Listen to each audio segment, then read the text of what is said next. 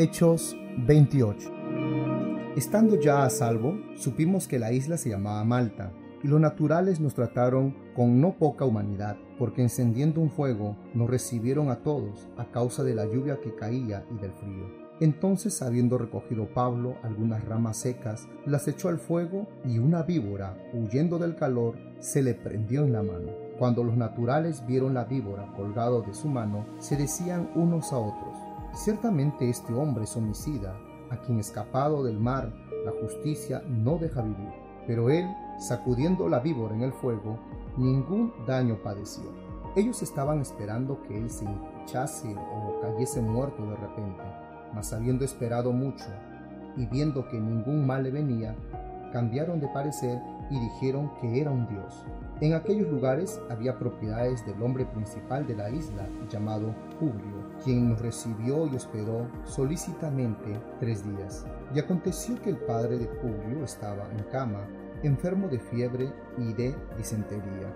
Y entró Pablo a verle, y después de haber orado, le impuso las manos y le sanó. Hecho esto, también los otros que en la isla tenían enfermedades venían y eran sanados, los cuales también nos honraron con muchas atenciones y cuando zarpamos nos cargaron de las cosas necesarias. Pasados tres meses nos hicimos a la vela en una nave alejandrina que había invernado en la isla, la cual tenía por enseña a Castor y Pollux.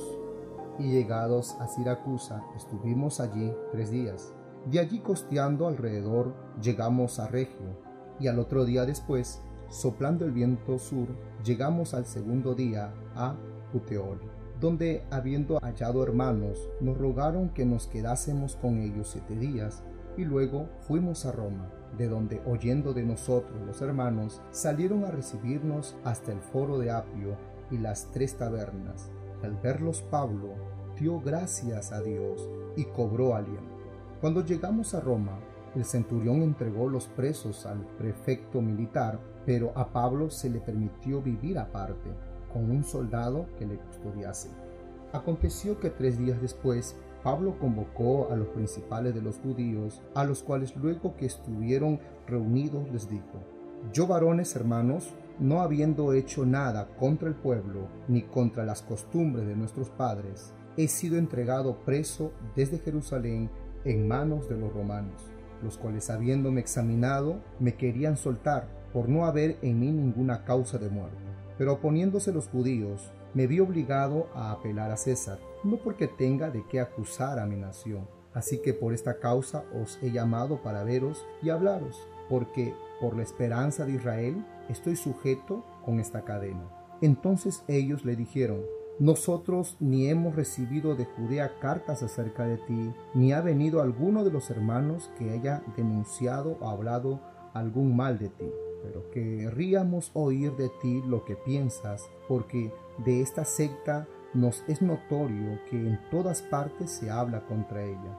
Y habiéndole señalado un día, vinieron a él muchos a la posada, a los cuales les declaraba y les testificaba el reino de Dios desde la mañana hasta la tarde, persuadiéndoles acerca de Jesús, tanto por la ley de Moisés como por los profetas.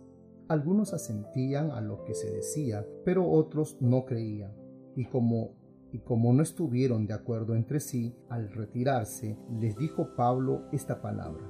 Bien habló el Espíritu Santo por medio del profeta Isaías a nuestros padres, diciendo, Ve este pueblo y diles, de oído oiréis y no entenderéis, y viendo veréis y no percibiréis, porque el corazón de este pueblo se ha engrosado, y con los oídos oyeron pesadamente, y sus ojos han cerrado, para que no vean con los ojos, ni oigan con los oídos, y entiendan de corazón, y se conviertan, y yo los sano. Sabed pues que a los gentiles es enviada esta salvación de Dios, y ellos oirán. Y cuando hubo dicho esto, los judíos se fueron teniendo gran discusión entre sí. Y Pablo permaneció dos años enteros en una casa alquilada. Recibía a todos los que a él venían, predicando el reino de Dios y enseñando acerca del Señor Jesucristo abiertamente y sin impedimento.